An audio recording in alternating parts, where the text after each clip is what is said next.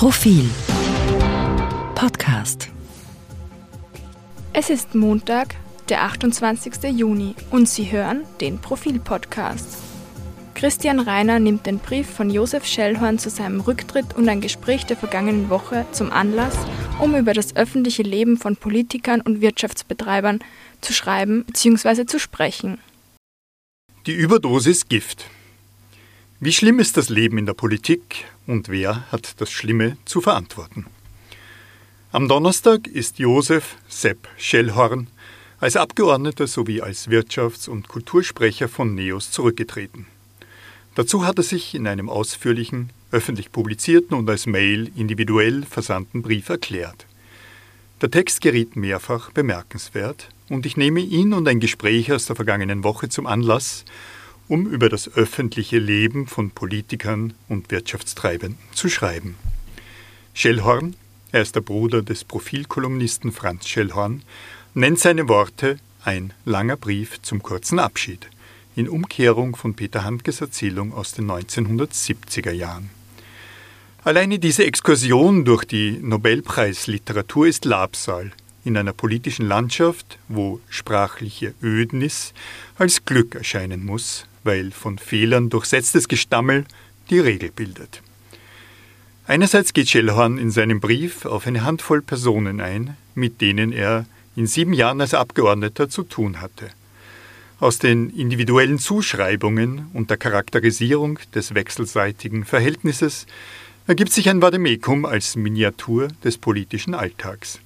Das trägt nichts von Abrechnung in sich, sondern zeugt von Respekt, ohne den Verdacht von Klüngelei aufzuwerfen. Man nehme etwa den, Zitat, Dank an Gernot Blümel, der es nicht not hat, sich türkise Socken anzuziehen, klüger ist, als seine Budgets es vermuten lassen, und er hat Witz. Zitat Ende. Deutlich, im Gegensatz zur öffentlichen und veröffentlichten Meinung, ist das übrigens auch meine Einschätzung. Ohne Dank. Andererseits gerät Schellhorns Brief in der Essenz dann doch zur Abrechnung. Der zentrale Satz nämlich, die Politik raubt mir die Kraft als Unternehmer und Arbeitgeber und eine Überdosis an politischem Gift droht uns Abgeordnete aufzufressen. Politisches Gift also, das ist Kritik am System, nicht an Einzelnen. Vielleicht ist es auch nur eine Befundung. Was beschreibt der Mann hier? Wenn ich ihn recht interpretiere.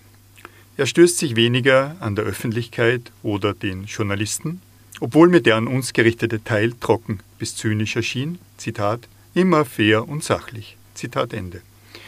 Schellhorn ist vielmehr vom Spiel der Kräfte ausgelaugt. Regierung, Opposition, Bund, Länder, Bürokratie. Angeblich hat es auch Unstimmigkeiten bei Neos intern gegeben.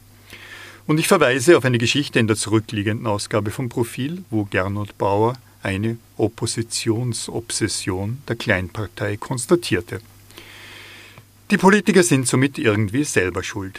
Jenes Gift ist der parlamentarischen Demokratie immanent und zugleich als Algorithmus zwingend eingeschrieben. Vermutlich spielt konkret auch eine Rolle, dass Schellhorn Unternehmer ist. Da wird man niemals zur Opposition, man kann entscheiden, anordnen, durchführen. Man wird nur durch den Staat gebremst, durch höhere Gewalt oder durch die eigene Fehlentscheidung. Wir erinnern uns an Frank Stronach, der die Notwendigkeit des Parlaments nur anerkannte, weil er sonst nicht hätte Parlamentarier werden können. Aber ist es nun bloß ein Befund, den Schellhorn vorbringt? Oder war es auch Kritik an den Verhältnissen, also die Beschreibung der aktuellen, einer außerordentlichen Situation in der österreichischen Innenpolitik? Bei einer Veranstaltung am vergangenen Donnerstag sprach ich mit Wirtschaftskammerpräsident Harald Mara. Er wird mir gestatten, dass ich aus unserem Diskurs zitiere. Mara ortete sinngemäß ein vergiftetes innenpolitisches Klima. Es wird nicht wundern, dass er dafür nicht die Volkspartei verantwortlich machte, er bezog sich auch nicht auf die Verhältnisse innerhalb der Koalition. Jedenfalls vertritt Mara die Auffassung, dass die Verhältnisse heute viel schlimmer seien als in der Vergangenheit, schlimmer als in seiner Zeit als Wirtschaftsminister. Ich kann dem nicht folgen, sehe es anders. Die Auseinandersetzungen zwischen Regierung und Opposition verliefen in den Jahrzehnten, die ich überblicken kann, immer heftig. Die Emotionen schwankten von Ablehnung bis Hass. Die Wortwahl war meist unwürdig, die eingesetzten Mittel häufig bösartig. Manchmal vertrug man sich abseits der öffentlichen Arena, manchmal wurden die Abgründe zwischen den Parteien und den Protagonisten dafür zu tief. Wer den Ibiza-Untersuchungsausschuss als die Mutter aller Schlachten sieht, möge sich an die FPÖ des Jörg Haider ab 1986 erinnern oder an die grünen Abgeordneten Peter Pilz und Johannes Foggenhuber.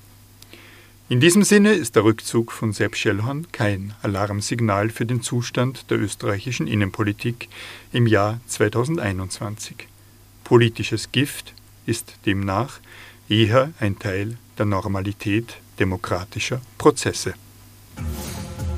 Sie hörten Christian Reiner im aktuellen Profil-Podcast. Lesen Sie außerdem im aktuellen Profil Der Bierwirt, Porträt eines mutmaßlichen Mörders. Der Mann, der als Kläger gegen die grüne Sigrid Maurer bekannt wurde, sitzt seit Ende April als mutmaßlicher Mörder seiner Lebensgefährtin in Untersuchungshaft. Wer ist der Bierwirt?